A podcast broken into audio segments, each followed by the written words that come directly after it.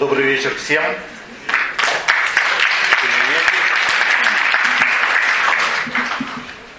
Мы с вами продолжаем нашу серию. Вы видите путь спасения.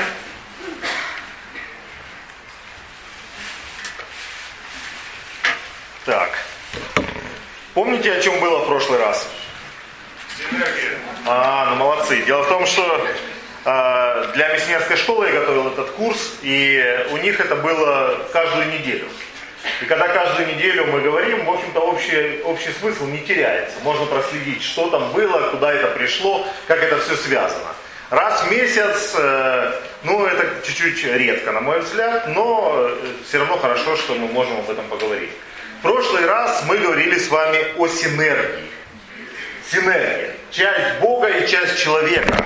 Э, у меня после э, того времени учения подошел человек, спросил, ну, мы-то думали, что будет э, речь идти об вот этом вот графике, там, как человек идет к спасению. А ты сказала синергии, его на этом графике нету. То есть о чем речь, да? Друзья, когда этот курс я готовил, когда я вам пытаюсь его донести, я хочу постараться упомянуть все, все вопросы, которые связаны со спасением, насколько это будет возможно. И когда я сделал урок о синергии, я хотел объяснить, как человек спасается. То есть не шаги, которые вот здесь у нас, э, мы еще вернемся к ним, не шаги, не этапы, а вообще общее основание спасения. И синергия – это один из фундаментов понимания, как вообще человек спасается. Потому что многие люди по-разному это воспринимают. И разные церкви по-разному об этом учат. Разные есть представления. Кто-то убежден, что человек спасается своими силами. Только. То есть, например, православная церковь учит о том, что Бог дает э, основания. То есть Христос умер не за все грехи, а Он умер только за фундаментальный грех, вот, вот это отделение нас от Бога. А личные грехи, которые человек накапливает всю свою жизнь, это вот э, наше дело. Поэтому у них есть, знаете, вот эти эпитемии, искупления, как человек должен сам со своими грехами иск, ну, искупать их, выкупать. Да? То есть вот э, такая синергия, которая не до конца может быть осуществлена. То есть маленькая часть Бога и большая часть человека. Э, скажем, в церквях протестантских, которые больше придерживаются доктрины кальвинизма, там наоборот. Там часть Бога показана очень большой, что правда, но часть человека преуменьшена. Где говорится о том, что ну все будет как Бог даст, и практически от человека ничего не зависит. Наше же с вами дело иметь трезвый взгляд на то, как это все происходит. То есть понимать, что да, часть Бога огромна в спасении человека, но также и часть человека не мала в этом. А она является ключевой именно часть человека, потому что Бог распространяет свое желание спасения на всех людей. Помните место в Библии, где говорится, Бог хочет, чтобы все люди спаслись. То есть Он хочет, чтобы, то есть Он э, распространяет вот это свое желание вообще на всех людей на белом свете. Но ключик у каждого человека. Получит ли он спасение или не получит. В этом синергия. Поэтому я э, посчитал необходимым об этом упомянуть, чтобы у нас с вами был трезвый взгляд на это, на синергию. Да? Теперь э, сегодня мы с вами поговорим, конечно, об очень важной теме, об э, таком понятии, как рождение свыше. Рождение свыше. То есть мы еще не пойдем по этому пути, девушки. Вот этот. Но мы уже что-то об этом скажем. А здесь есть указочка это или нет? А где она нажимает? Большая кнопочка красная. Большая красная? Аккуратно. Аккуратно красная А, я просто не вижу. А, вот, все, спасибо. О, отлично. Хорошо. А, вот это, видите, рождение свыше. Нас будет интересовать вот этот э, кусочек сегодня. Мы не будем говорить об вот этих этапах.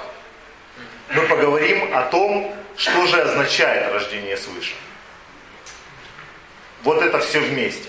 Дух Святой, который действует на человека, вот это будет наша следующая тема, действие Духа. Вот это уже будет начало движения по этому пути. Мы будем говорить о действиях Духа. Дух Святой дается нам как проводник на этом пути спасения. Он наш наставник. Он тот, кто ведет нас от этапа к этапу, от этапа к этапу. И синергия заключается в том, что человек дает ответ на действие Духа. Вот в чем главный смысл.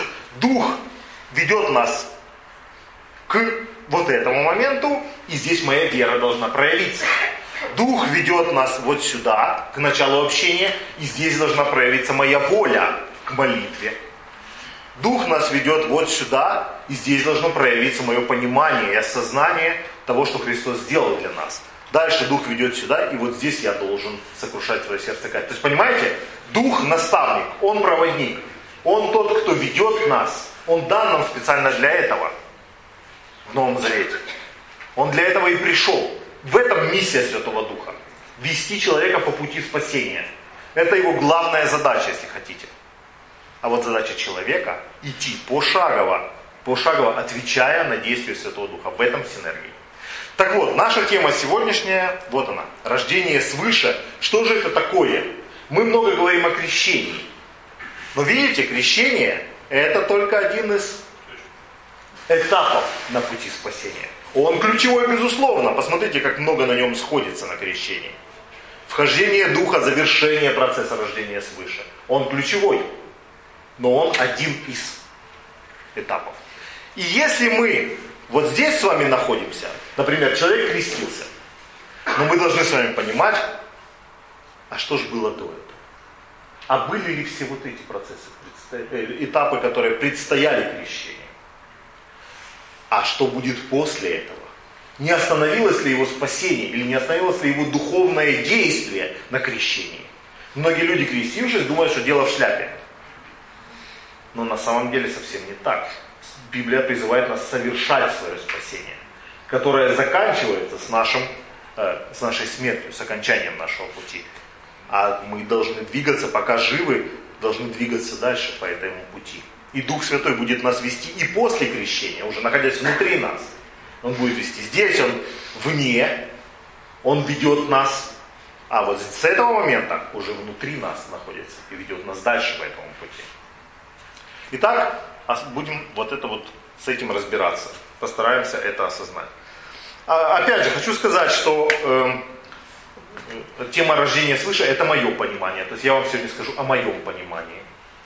Э, как я вижу это в Писании. Э, что-то, может быть, вам покажется так, что-то, может быть, покажется не так. Пожалуйста, это все вы можете э, изучать, осознавать, исследовать, соглашаться, не соглашаться, думать, смотреть. Я вам предоставлю то, как я это вижу. Если у вас появятся вопросы, это очень хорошо. Главное, разбирайтесь и осознайте эту тему. Потому что Библия об этом говорит, и Христос об этом говорит. Значит, мы призваны это осмыслить с вами. Что же так? Да, наверняка вы услышите много чего-то, что вы уже слышали, потому что я стараюсь во всех своих проповедях и каких-то выступлениях говорить о действии Духа, о рождении свыше. Наверняка многое я уже говорил. Просто это для суммирования каких-то знаний, пониманий, чтобы мы могли уже подготовленными двинуться потом по этому пути. Итак, синергию мы осознали, теперь мы должны понять, что же это такое рождение свыше. Наш первый отрывок, вот он. Иоанна 3 глава с 1 по 7 стих. Между фарисеями был некто именем Никодим, Никодим, один из начальников иудейских. Он пришел к Иисусу ночью и сказал ему, Рави, мы знаем, что ты учитель, пришедший от Бога, ибо таких чудес, какие ты творишь, никто не может творить, если не будет с ним Бог. Иисус сказал ему в ответ, истинно, истинно говорю тебе, если кто не родится свыше, не может увидеть Царство Божие.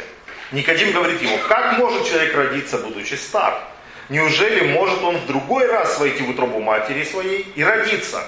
Иисус отвечал, истинно, истинно говорю тебе, если кто не родится от воды и духа, не может войти в Царство Божие. Рожденное от плоти есть плоть, а рожденное от духа есть дух. Не удивляйся тому, что я сказал тебе. Должно вам родиться свыше. Итак, посмотрите, к Иисусу пришел э, Никодим, один из э, людей влиятельных, знающих закон, знающих Библию, Ветхий Завет, разбирающихся в этих понятиях. И он говорит о том, что я признаю в тебе человека, с которым присутствует Бог. Ты делаешь это, те чудеса и знамения, и наставления, и учения, и влияние, которое ты осуществляешь на людей, ты не мог бы делать, если бы Бог не был с тобой. Иисус не говорит, ну, Иисус мог бы сказать, молодец, отлично, ты это все признал, тебе открыт вход в Царство Небесное. Смотрите, Иисус сказал иными словами, недостаточно признать, что я от Бога. Недостаточно признать, что то, что я творю, это от Бога. И даже исповедовать, просто исповедовать меня, тоже недостаточно. С тобой должно что-то произойти. Вы видите? Не с твоими словами только лишь должно что-то произойти. Не с твоими поступками даже что-то должно произойти. Самим тобой что-то должно произойти. И Никодим это понял. Вот там, где говорится, должно вам родиться свыше, вот это слово свыше, анутхен по-гречески, анутхен, оно имеет двойное значение. А, ну, там вообще больше, но основные значения такие. Родиться заново или родиться свыше. Оно это свыше. Никодим понял вторую, вернее первую часть. Он понял родиться заново. Поэтому он сказал, я что, должен опять к маме выйти? В утробу. Вот откуда его вопрос. Потому что слово да, одно. Он, ну, вероятно, так понял, если Иисус ему на греческом говорил. Свыше. Но Иисус объясняет, что нет, не к маме заново в утробу, а ты должен родиться от воды и духа. С тобой должно произойти перерождение. С самим тобой. Итак, здесь важно вот что. Он должен родиться от воды и духа. Теперь, почему вода и дух? Ну, э, мы с вами понимаем, почему вода. Потому что вода это вообще, э, почему крещение в воде? Вода это ассоциация того, где жизнь зарождается. Мы знаем, что Бытие, например, об этом говорит. Земля же была безвидна и пуста, и тьма над бездной, и Дух Божий носился над водой. Когда мир наш создавался, действовали все те же две составляющие. Вода и дух. И в послании Петра сказано о том, что мир был создан из воды водой. Поэтому, когда э, крещение происходит, покаяние, да, ну, ветхозаветное крещение, они погружаются в воду, как в символ перерождения, рождения заново. И здесь Иисус говорит о том, что от воды, то есть от той среды, в которой зарождается жизнь, и от Духа, того, кто дает жизнь. Дух Святой здесь дал жизнь миру нашему. Он носился над водой, над первозданным состоянием нашей планеты – тоже носился, э, такой глагол, не, ну, на мой взгляд, не совсем точно он переведен, потому что там глагол эпиферо, это значит, эпи это на или в. То есть он либо как бы, ну вот, ну, можно сказать, в некоторых переводах парил над водою, или как бы находился в неком состоянии над водой. Если в, то он что-то вносил туда. Дословно, первое значение глагола эпиферо это вносить. То есть можно так сказать, что Дух Божий что-то делал, осуществлял какое-то деяние с водой. Он не просто так носился, понимаете? То есть он что-то вносил в это состояние. Поэтому родиться от воды и духа. Вода как среда, в которой жизнь зарождается, и дух как тот, кто вносит эту жизнь. Дух внес в жизнь в наш мир, и стало то, что стало, да, создан он был – и это аналогия с тем, что происходит с человеком, с его душой. Когда мы с вами будем разбирать вот это место, действие духа, действие духа, видите? Вот оно. До нашего спасения. Да, действие духа до того, как мы покаялись вообще. До того, как мы крестились. До этого всего. Вот это действие духа. Вот он, дух носится над нашим сердцем, над нашей душой над той средой, где должна зародиться жизнь. Он совершает некое деяние. Мы с вами выучим в следующий раз. Это называется предваряющая благодать. То есть то, что предваряло нашему спасению. Милость Божья, которая была обращена к нам до того, как мы вообще могли что-либо понять и осознать. Дух уже работал с нашим сердцем, с нашим разумом, с той средой, в которой живет наша личность, чтобы привнести туда голос Божий привнести туда какое-то понимание, какую-то мысль духовную. Вот Это то деяние, которое Дух осуществляет. И вот здесь мы видим, что то же самое Он делает с миром нашим. Вот это аналогия. Как Дух творил из хаоса первозданного наш мир, точно так же Дух творит из хаоса наших душ, находящихся во тьме, из хаоса наших сердец, наших мыслей, из хаоса ценностей, которыми мы погрузи, были погружены. Он творит там порядок, Он творит там мир. 2 Коринфянам 4.6, об этом вот как сказано. Потому что Бог, повелевший из тьмы воссиять свету, там так и было, Дух Божий носился над водой, и потом сказал Бог, да будет свет, и стал свет. И здесь точно так же. И Бог, повелевший из тьмы воссиять свету, озарил наши сердца, дабы просветить нас познанием славы Божьей в лице Иисуса Христа. Просвещение. То есть та тьма, в которой мы были погружены, Дух Святой, который носился над этим всем, в конце концов просвещает нас пониманием э, Иисуса Христа и того, что Он сделал для нас. Подробнее об этом в следующий раз мы поговорим. Итак, вода это место, в которое зарождается жизнь. Дух это тот, кто дает семя, дает жизнь. От воды и духа, говорит Иисус. Теперь посмотрите, как говорит апостол Павел в послании Титу. Когда же явилась благодать и человеколюбие Спасителя нашего Бога, Он спас нас не по делам праведности, которые бы мы сотворили, а по своей милости, банию возрождения и обновления. Опять же, видите, Святым Духом, которого излил на нас обильно через Иисуса Христа, Спасителя нашего, чтобы, оправдавшись Его благодатью, мы по упованию соделались наследниками вечной жизни. Здесь дословно сказано, Он спас нас не по делам, которые мы сотворили, а вот это банию, ну такое переведено странно почему-то банию, не знаю почему банию, но лютрон это купель, которая было понятно, что это такое. Это купель, в которой крестили, это вот, ну, как, как это назвать еще? Да, баптистерий какой-то. То есть это понятная емкость, которая да, была для крещения. Также это можно привести как омовение, то есть сам процесс омовения. То есть правильно... Что что? Миква, да, у евреев. А, да, красивое слово. Так вот, э, можно было бы перевести вот как. Он спас нас омовением возрождения и обновления Святого Духа. Опять вы видите, присутствует омовение, присутствует этот лютрон, в который погружали человека, и Святой Дух. Но здесь есть два слова важных, что Святой Дух делает с нами. Как рождается жизнь, как рождается человек, как он рождается свыше. Два процесса, которые здесь описаны. Возрождение и обновление.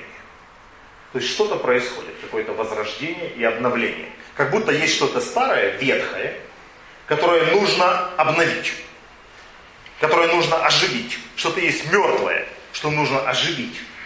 И это то, что делает Дух Святой. Здесь говорится первое. Возрождение. Возрождение полингенесия по-гречески. Генезис это рождение, полин это опять. Снова родиться. Или возродиться. Святой Дух совершает работу, возрождая что-то мертвое. Что-то лишенное жизни, в нас. Что-то нуждающееся в том, чтобы его воскресили. Это первое. Мы посмотрим, что это такое. И второе, это обновление. Анакайносис. Это обновление.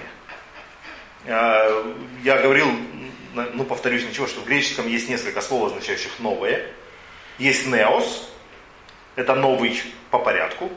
Есть кайнос, это новый по качеству. Я говорил это, да?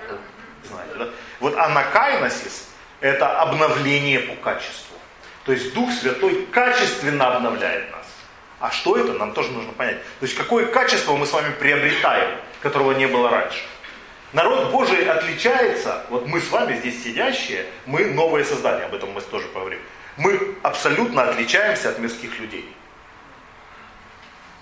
То есть мы отличаемся даже по нашему природе, по нашей в нас что-то обновлено, чего не было до этого. Качественно обновлено. Мы новая модель человечества. Усовершенствованная. Круто сказано. Но нужно понять, что это. А, ну, э, а, значит, возрождение чего? Как вы понимаете, возрождение, э, вот это возрождение Святым Духом. Мы с вами знаем историю грехопадения. Э, человек, имеющий образ Божий первоначально, и э, 1 Фессалоникийцам 5.23 его описывает, дух, душа и тело, которое есть в человеке. Да? Э, первоначально имеющий образ Божий человек утратил его вследствие грехопадения. А что именно он утратил? Взаимодействие с Богом. А взаимодействие с Богом это дух человеческий. Тело это взаимодействие с этим миром, душа это есть я, а дух это мое взаимодействие с верхним миром, с Богом. В результате грехопадения человек был отделен от общения с Богом, от этого верхнего мира. Он перестал чувствовать Бога, он перестал понимать Его волю, он перестал понимать желание Бога. А желание природы, вот этой, которая связана с этим миром, возобладали в человеке. Он стал слушать его гораздо яс... я... как яснее, да? Ярче. Ярче, спасибо. Четче, ярче. Вот эта связь разорвана, а это укрепляется. Почему? Потому что кушать надо, детей рожать надо, работать надо. Вот эта связь в человеке стала все э, э, становиться крепче и крепче. Голос этого материального мира, голос этого тела в нас явен. А этот духовный мир мы вообще не слышим. И недавно меня кто-то спросил из студентов, что вот э, древние люди, они во всем видели ангелов, они во всем видели действие Бога. Это правда. Человек, который еще недавно был э, удален только из рая, для него еще духовный мир очень явный. Он еще восприимчив к какому-то э, действию духовного мира, он понимает. Мы же уже за тысячелетия, мы совсем потеряли вот эту чувствительность к духовному миру. Да? Поэтому связь здесь слабеет, с материальным миром крепче. Э, желание Бога мы не понимаем, Его волю мы не осознаем, а волю себя мы слышим, да, э, другого человека мы слышим. То есть дух наш утратил свою функцию. Э, Библия называет это мертвый по преступлению. То есть это что-то умершее в нас, не действующее так, как оно должно действовать. И Дух Святой, войдя в нас, оживляет этот наш падший, как бы вышедший из функции дух и восстанавливает нашу связь с Богом. Понимаете, о чем я Вот это есть рождение свыше. Когда в нас восстанавливается то, что было утрачено вследствие грехопадения. Теперь мы опять можем молиться, теперь мы опять можем знать волю Бога. Теперь мы опять можем взаимодействовать с Духом Святым, который дан нам как наставник, который говорит, а вот в чем воля Бога, а вот какие э, желания в тебе должны быть, а вот что плохо, вы же это все понимаете. Вы чувствуете это, осознаете. Дух Святой говорит, а если ты не чувствуешь, не осознаешь, вот Писание. И Он ведет нас к Писанию. В тот момент, когда у нас появляется желание грешить, в нас вступает в борьбу Дух Святой, который говорит, не делай этого, вот как надо, наставляет нас, ведет. Да, в нас возобновляется этот образ Божий. Да, конечно, он не такой же по силе, как он был первоначально у человека. Он не такой мощный, потому что он все должен был контролировать. Он главный орган. То есть, по сути, умер в нас главный орган. Дух. Ну, умер до э, нашего э, крещения. То есть у мирских людей отсутствует самый главный орган в человеке. Дух. Тот, который должен был все контролировать, все направлять и э, вообще как бы всего человека э, ну, вести по правильному пути. Этот орган атрофировался. Так вот, э, рождение заново – это восстановление в нас главного человеческого органа. Того, кто выводит нас из пределов этого мира. Который говорит нам, за пределами этого мира настоящая жизнь. За пределами этого мира все смыслы твои, все цели твои за пределами этого и Родина твоя за пределами этого мира. Аминь, друзья? Вот это вот возрождение. Он возрождает в нас вот этот образ э, Божий. А обновление, это тоже очень важный момент. Сейчас, секундочку, я вернусь куда-то, куда я отклонился уже. Так, разрыв с Богом. А, да, вот что важно еще. Когда человек, э, когда человек пал, вот это э, атрофирование его духа, главного органа в нем, да, вот этого средства коммуницирования с Богом и с духовным миром, оно имело последствия. И последствия явные для нас. Там Господь говорит, смертью умрешь. Да? То есть э, в человеке запустились некие процессы, которые раньше ему были не свойственны. Со смертью главного органа, который и являлся тем, кто подключает нас к источнику вечной жизни, мы обрели смертность.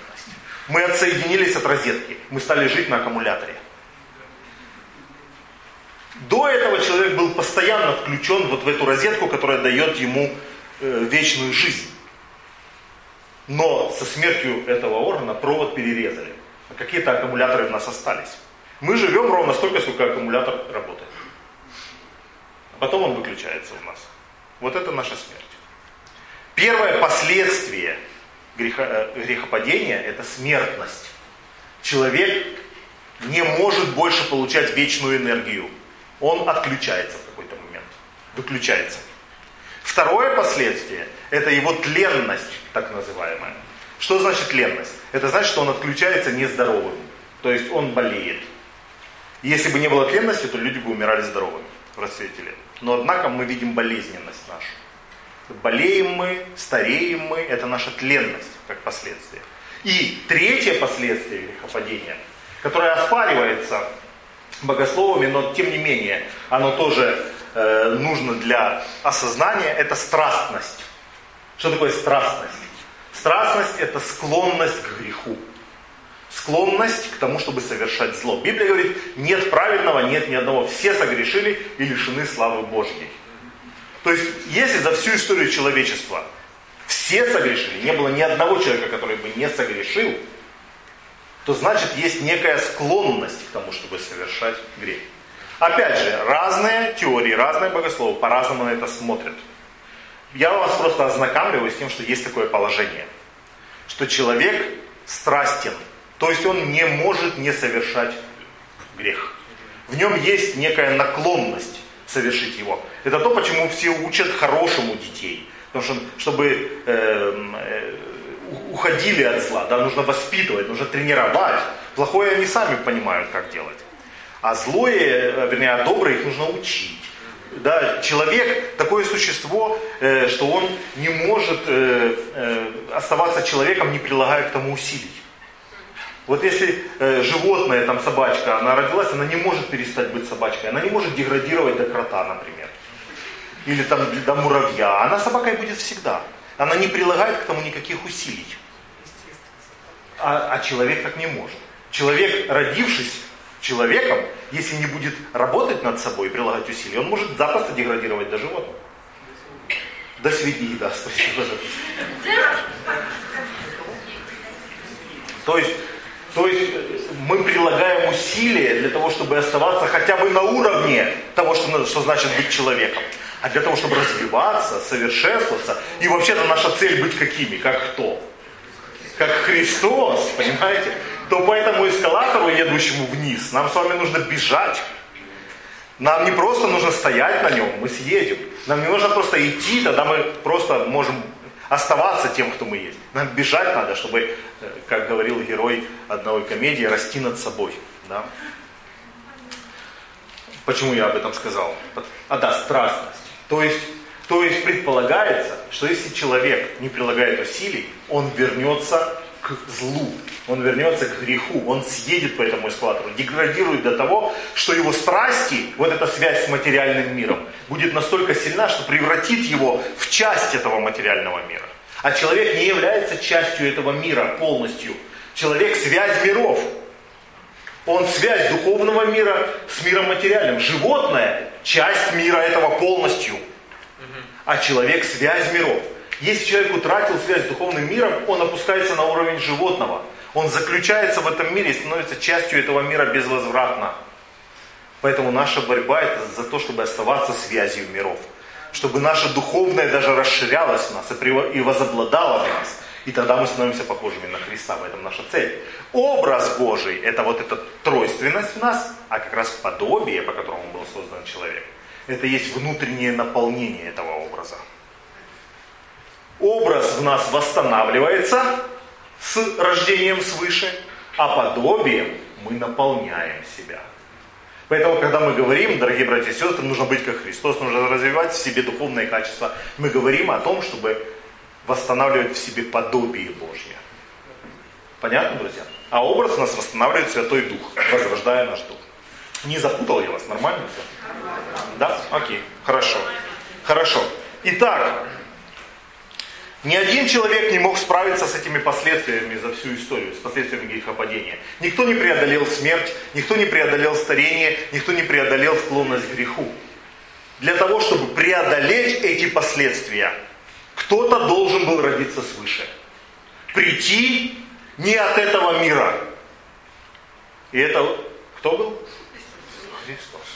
Поэтому он родился свыше. Поэтому он родился сразу от Духа Святого чтобы преодолеть то, что не по силам ни одному человеку.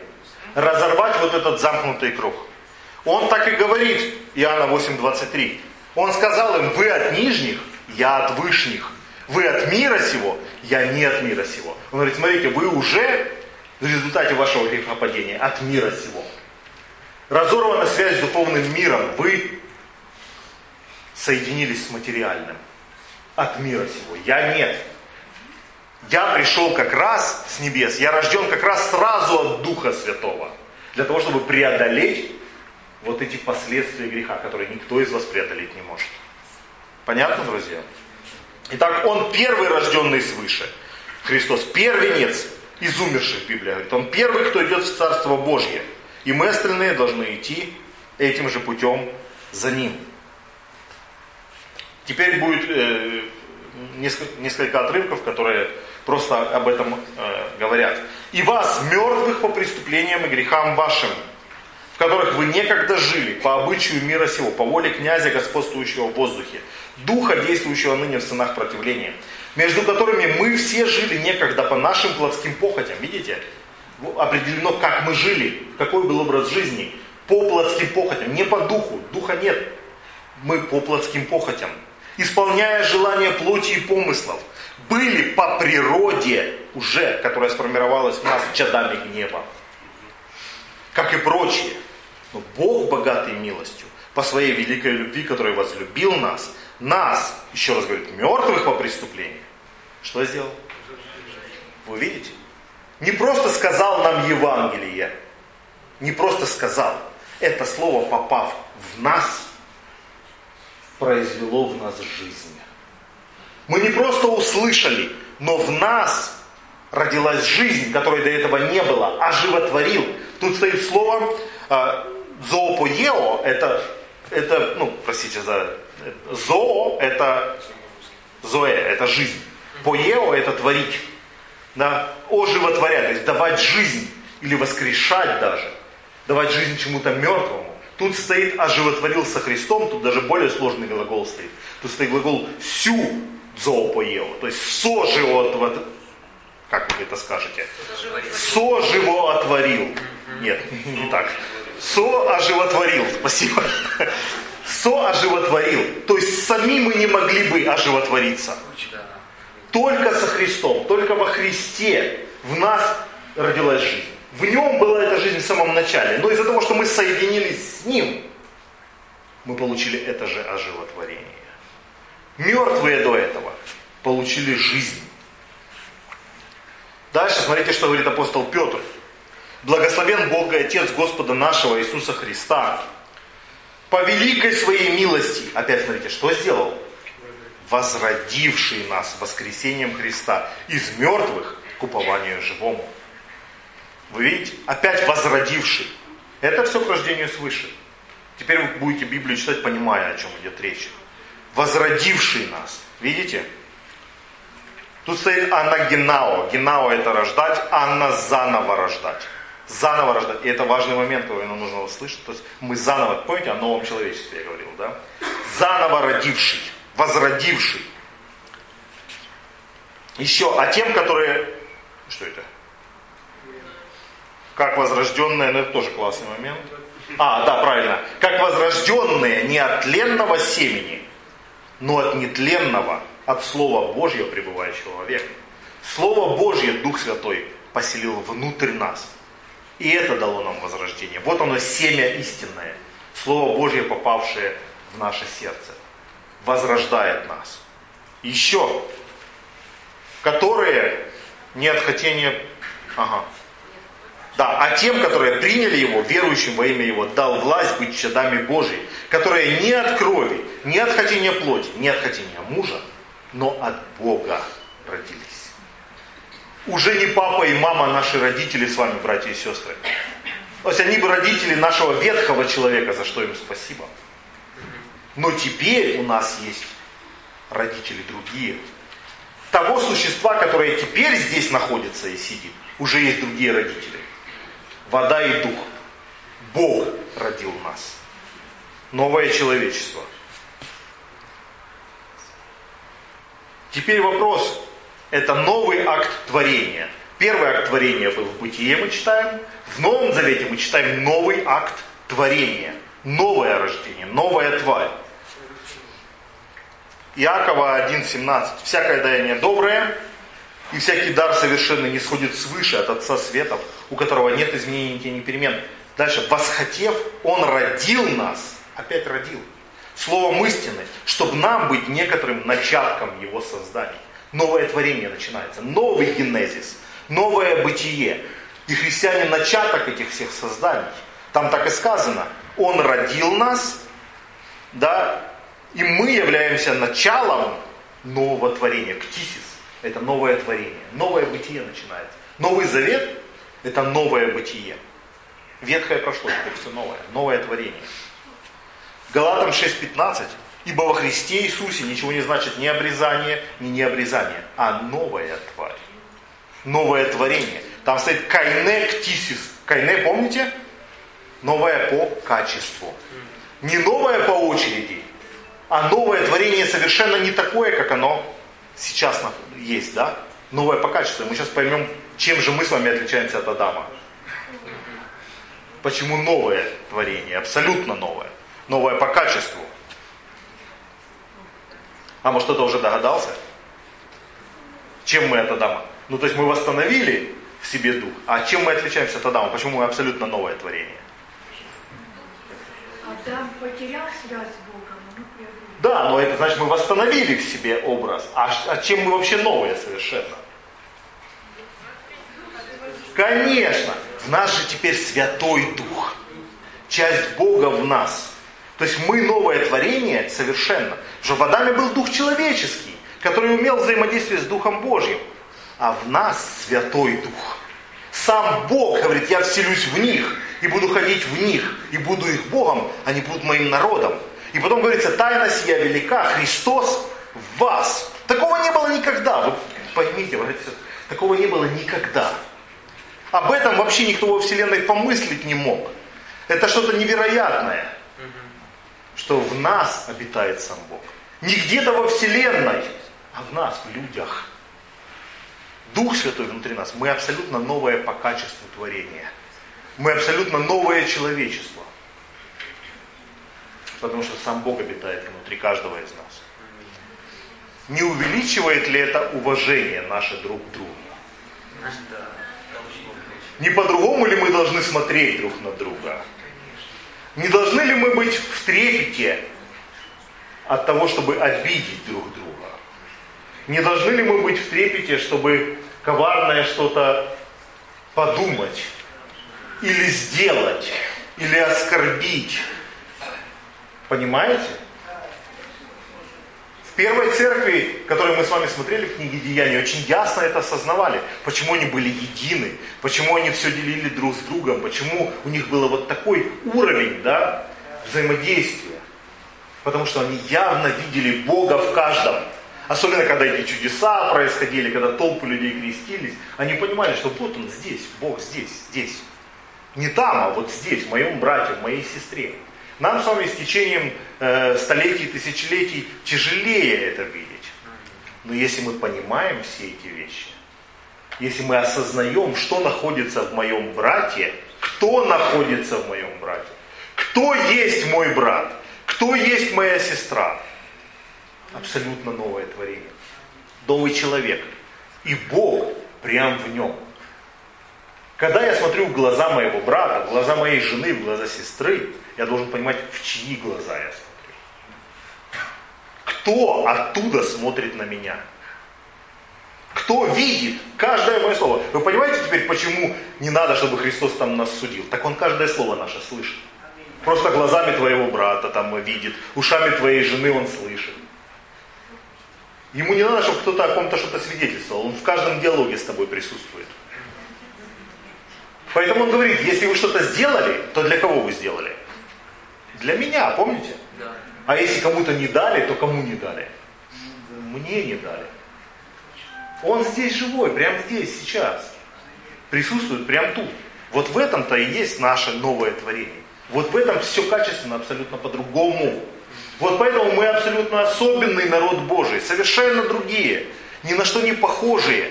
Церковь это что-то удивительное. И в Библии говорится, что Христос превыше всего, превыше всего во Вселенной глава церкви. Потому что церковь самое высшее создание Божие. Нет ничего выше нее. Сам Бог здесь, в каждом из нас. Вот что удивительное находится в повседневной жизни. Прямо сейчас.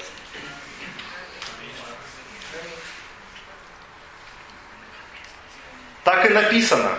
Первый человек, Адам, стал душою живущей, а последний Адам есть дух животворящий. Но не духовное прежде, а душевное, то есть вначале. Потом духовное. Первый человек из земли перстный, Адам. Второй человек, Господь с неба. Каков перстный, такие перстные, то есть прах. Каков небесный, таковы и небесные. Иисус это тот, который назван последним Адамом. То есть тот, кто сотворил, кто является родоначальником нового человечества. Абсолютно нового. И мы теперь не дети Адама с вами. На улице мирские люди. Они дочери и сыновья Адама. А мы с вами уже нет. Мы с вами уже дети Христа. Он последний Адам мы кайне, новое по качеству творения. Поэтому, когда вы говорите человеку о том, чтобы он пришел к спасению, пришел в церковь, когда вы понимаете о том, что он должен родиться заново, вот какое понимание должно быть.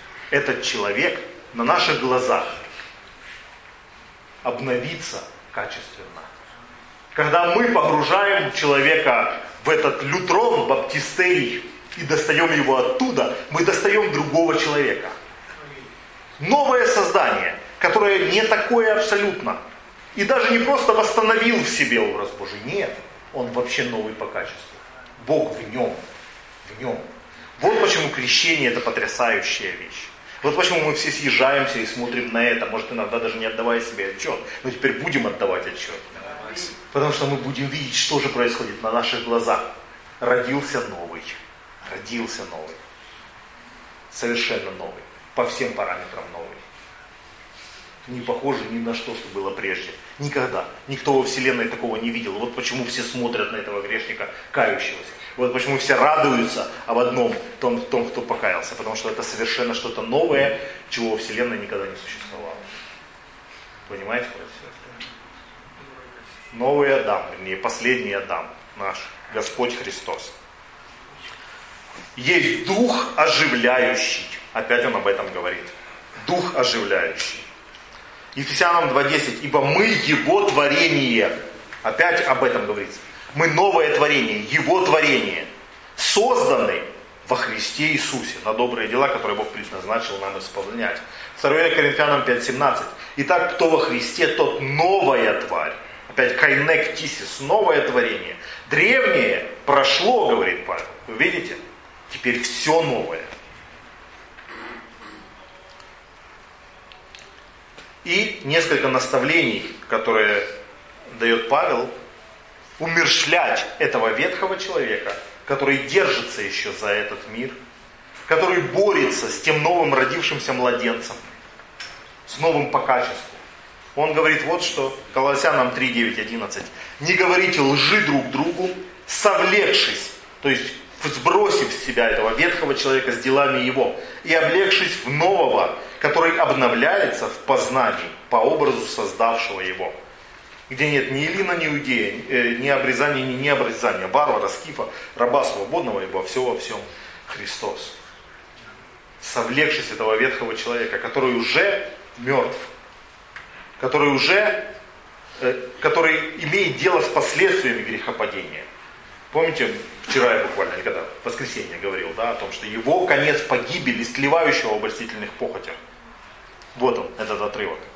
То есть истлевающего, это значит подверженного тлению, умирающего, разлагающегося, потому что он живет по этому миру, вместе с этим миром. А вы должны обновиться духом ума вашего и облечься в нового человека, созданного, видите как, по Богу, по образу Божию, созданного Богом по Богу. Вы должны развивать его в себе, умершлять этого ветхого и развивать в себе это нового. Развивать в себе выход в духовный мир, в общение с Богом, там, где вечность. Да даст вам по богатству славы своей крепко утвердиться духом его во внутреннем человеке, верою вселиться Христу в сердца ваши. И последний отрывок. Посему мы не унываем, но если внешний наш человек и тлеет, то внутренний со дня на день обновляется. И это, этот отрывок говорит вот о чем. После того, как человек родился, вот этот момент крещения, внешний наш человек тлеет, но внутренний обновляется. Вот эта вещь, преображение освящения, о чем будем говорить, это наша главная задача. Как нам развивать нашего внутреннего человека? Это то, что является желанием Бога для нас. Там говорится, ибо воля Божья есть освящение ваше. Когда мы уже родились заново, в чем воля Божья о нас? Вот это преображение освящения. Итак, друзья, вот оно, наше рождение свыше. Как всякое рождение, я его разделил вот на такие этапы. Это я разделил. Так как это рождение, там есть периоды, да? Вот здесь зачатие происходит. И каждый из вас подумайте домашнее задание, когда произошло зачатие ваше. Когда с вами это произошло? Со мной это произошло в 1990 году, я помню. В 90 году ко мне в дверь э, позвонили, я открыл, это были свидетели Иеговы. Я первый раз что-либо вообще услышал о том, что есть Бог и есть Библия. До этого меня всегда какие-то мысли... А? Все-таки они. Свидетели, да? Вот понимаете, Господь ведь использовал и Саула, и кого хочешь он использовал. И в этом дело кто? Э, дело вот в чем. До этого у меня были смутные какие-то чувства и понимание, что все не так. Что я не могу в этом мире, он не мой дом. Я не понимаю, мне все плохо здесь. Но когда эти люди пришли, то первое, что они мне дали, это Библию. Слава Богу, они мне дали не свой перевод, вот этот, не новый мир. Они мне продали на, э, синодальный перевод. Мой папа купил, я помню эту Библию, я ее схватил, я ее прочитал тогда всю сразу. От бытия до откровения сам. Я не мог остановиться просто. Было такое чувство, что к чему-то родному я прикоснулся. То есть если до этого этот мир не мой дом, я ничего не люблю, я не люблю школу, я не люблю этот свой колледж, я не люблю спорт, я занимаюсь этой, там, занимался борьбой, но я ее ненавижу, я не люблю своих друзей, с которыми я там постоянно во дворе там что-то это, я не люблю ничего. Я постоянно искал чего-то. Вот когда я взял Библию, я понял, вот оно мое. Это что-то родное в моей жизни.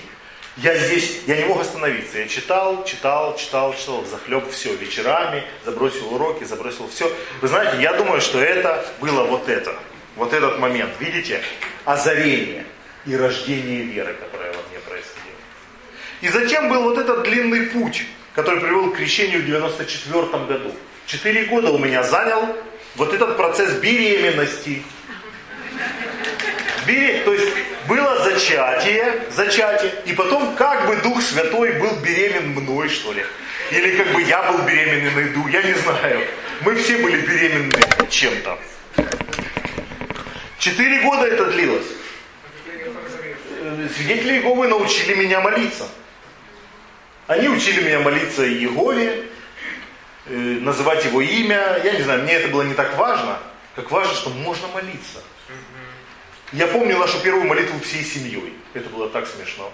Нас заставили, мой папа, моя мама, я, мой младший брат. Мы стали в комнате, и свидетельница Иеговы с нами, и мы все молимся. Я так смотрю, так смешно. Я до этого папу своего видел только там э, за телевизором, за газетой, или с походом со мной в школу. Ну, знаете, обычные вещи. Или там в футбол мы могли играть во дворе, или мы могли там ходить какой-то пикник делать. А здесь что-то духовное нас соединило. Какая-то молитва, какое-то что-то. Я видел, как папа тоже Библию листает. Что-то в нашей семье духовное происходило. Вот он, следующий этап какой-то пошел. А вот до этого мне еще было очень долго. Потому что свидетели Иеговы не особо, вы знаете, да? О Христе у них пунктик есть просто. Но я вам скажу так, когда свидетели Иеговы наконец перестали к нам приходить, это случилось после того, как я э, отрекся от этого мира, забросил учебу, забросил спорт, перестал вообще общаться со всеми. Мои родители перепугались и запретили мне э, быть на собрании свидетелей Иеговы. Я уже туда собирался ходить, а Библия осталась.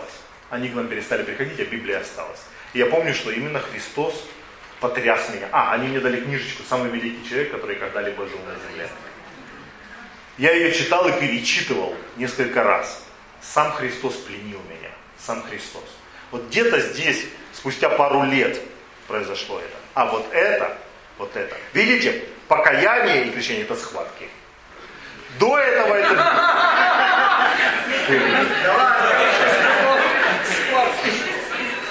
Ну, вообще это духовный термин, ладно. Зачем вызывает у вас смех, ну хорошо. Но помните, Иисус тоже говорил о том, что мука родами, да, помните это все? Вот они, муки эти, в покаянии. Почему муки? А кто здесь отрекался от грехов? А кто расставался с, с девушками и оставлял компании? А кто переставал? То есть вот они схватки, потуги, муки. Если до этого это была беременность, познание, какое-то развитие плода внутри меня, то вот здесь начались схватки, которые сотрясали все мое естество. И затем я пришел к родам. Крещение это роды. Это как раз меня достали из этих околоплодных вод в 94 году. Это был конечный этап. То есть, что такое крещение? Это роды. Это конечный этап процесса рождения свыше. Рождение свыше это вот это все. Когда Дух Святой оживотворяет меня. Когда я беремен. Нет. Когда Бог мной, когда все это происходит, вот здесь это самые роды. Когда мы с вами стоим на крещении, мы видим конечный, как сказать, пункт, да? это результат, это уже сами роды. Это вот уже младенец выходит. Но до этого был весь этот процесс. Понятно, друзья? Если здесь Дух Святой действовал надо мной, то здесь Он входит в меня и оживотворяет меня. Если здесь он только совершал какую-то работу с моим умом, разумом, с моим э, каким-то вот этим духом, как-то пытался его оживить, с моей душой, с моим сердцем, то здесь он поселяется внутри меня, создавая нового человека. Дух Святой не может войти насильно. Нечистый дух входит в людей насильно. И мы это видим в Евангелии. Но Дух Святой может войти только, когда мы сами захотим этого. Только когда плод созреет. Только когда беременность подойдет к своему правильному, понятному финалу. Нельзя преждевременно родить. Вы понимаете? Дух Святой войдет тогда, когда мы готовы к этому. Когда мы просим Его об этом. Когда мы хотим начать новую жизнь абсолютно. Обновиться полностью. Вот тогда Дух Святой входит в меня. И вот здесь я рожаюсь. Рождаюсь на белый свет. Вот здесь я новый человек. В 94 году это произошло. У каждого из вас свой путь был. И я прошу вас за следующие две недели, да, или сколько осмыслить этот путь для себя. Как у вас все это происходило? Где было зачатие ваше и когда это было? Как вы шли по этим этапам?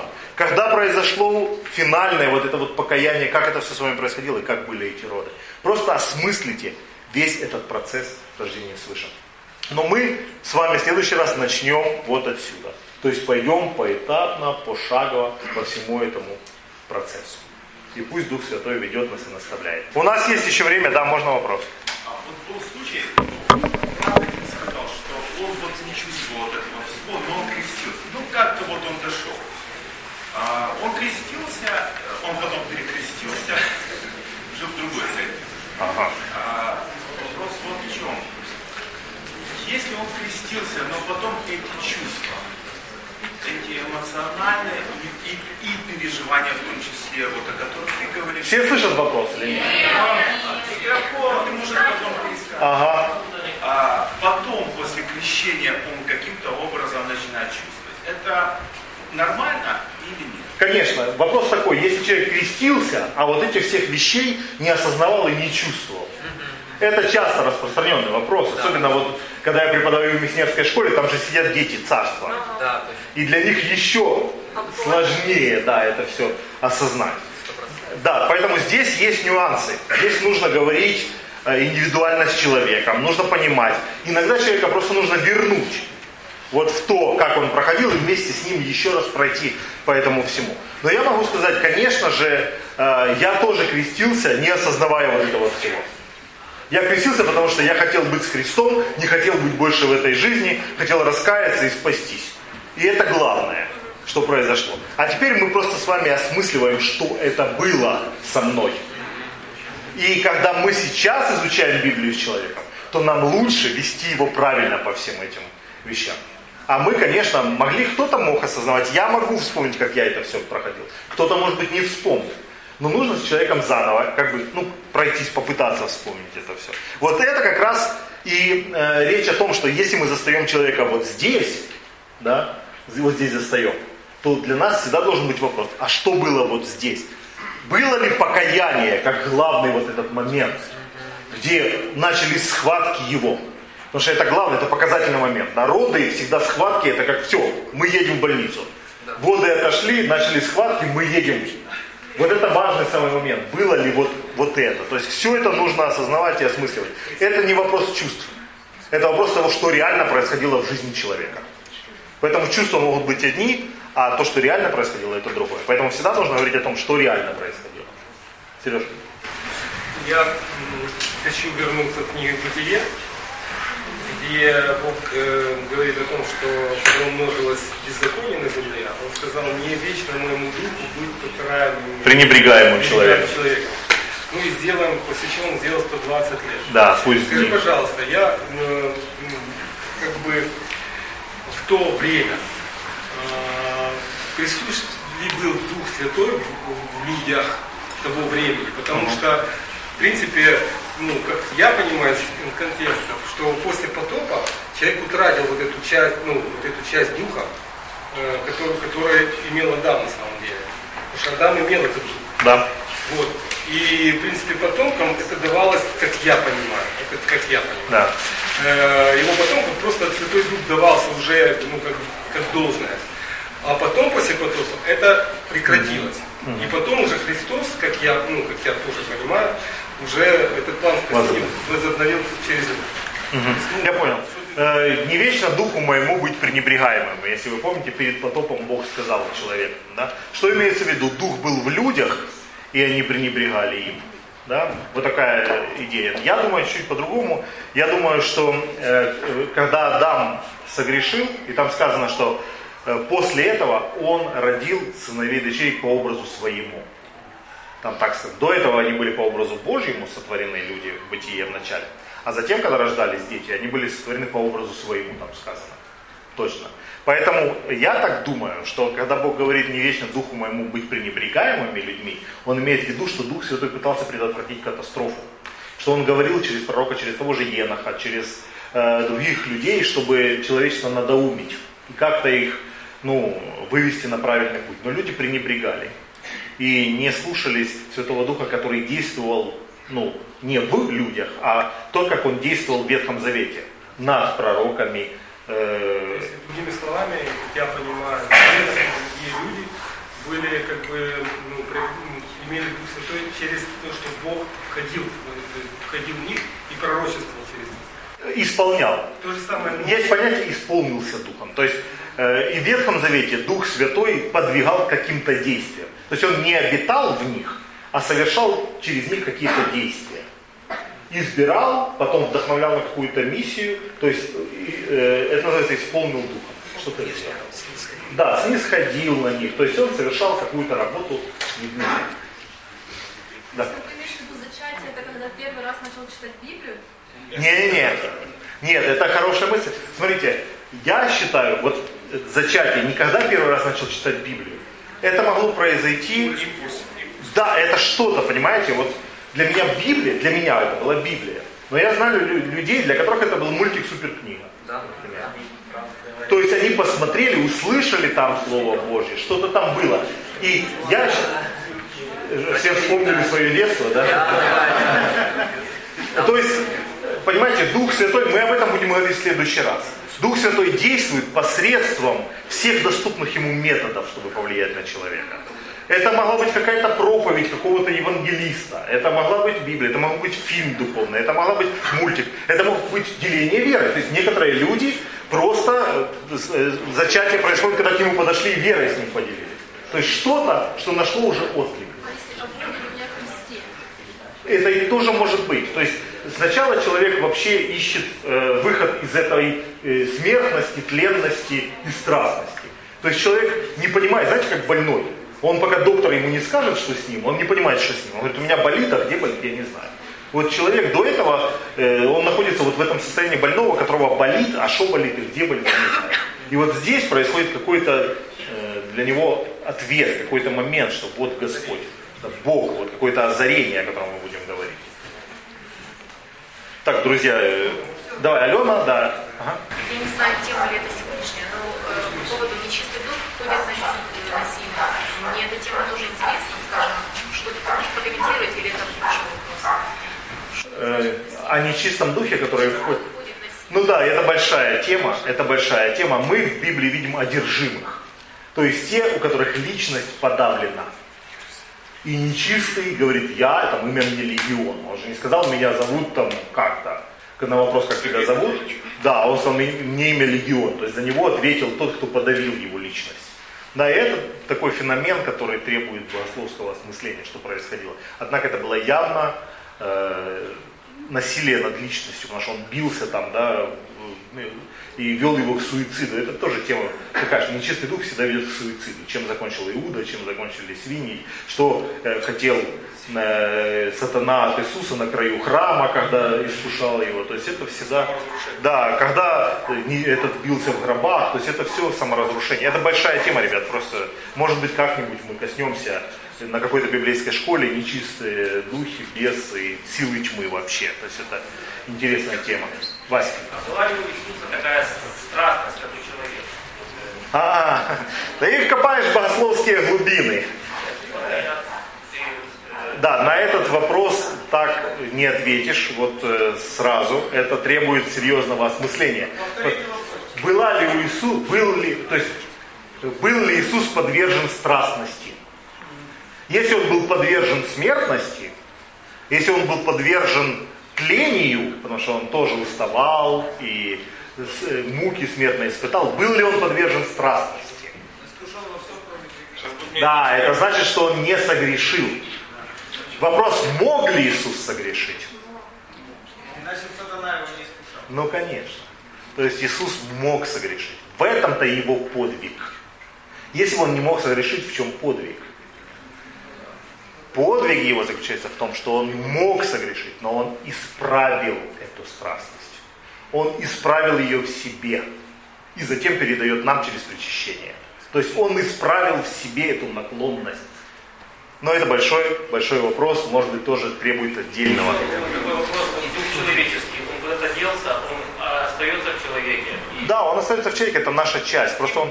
какой частью он, э, какой частью он с Духом Святым от этих вещей? Ой, Вася, это такие ты действительно... Я хочу сказать, что э, здесь, смотрите, из-за того, что Библия не дает нам очень четкого, вот здесь регламентированного ответа, это только область богословских предположений.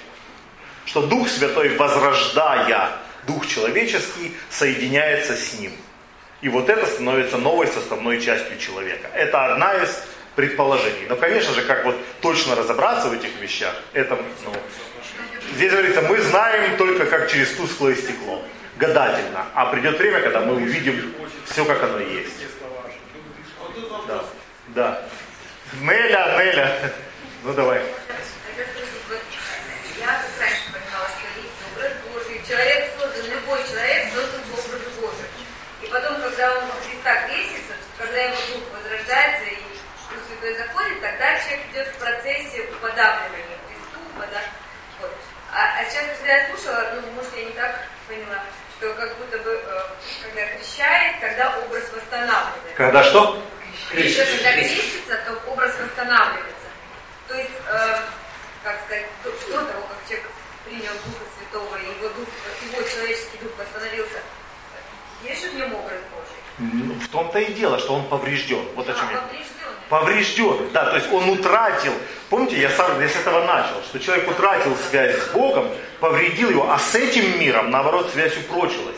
Вот в чем поврежденность этого образа Божьего. Дух Святой восстанавливает этот образ Божий в человеке. А? Ну, он поврежден просто. И его оживотворяют или воскрешают через Дух Святой. Да, он поврежден. Да, он, он поврежден, то есть теперь его оживотворяют, воскрешают, восстанавливают. Но и придают новое качество, потому что соединяется с Духом Святым. Не просто восстанавливает Дух человеческий, но Дух Святой теперь во мне. Понятно? Все, друзья, спасибо всем.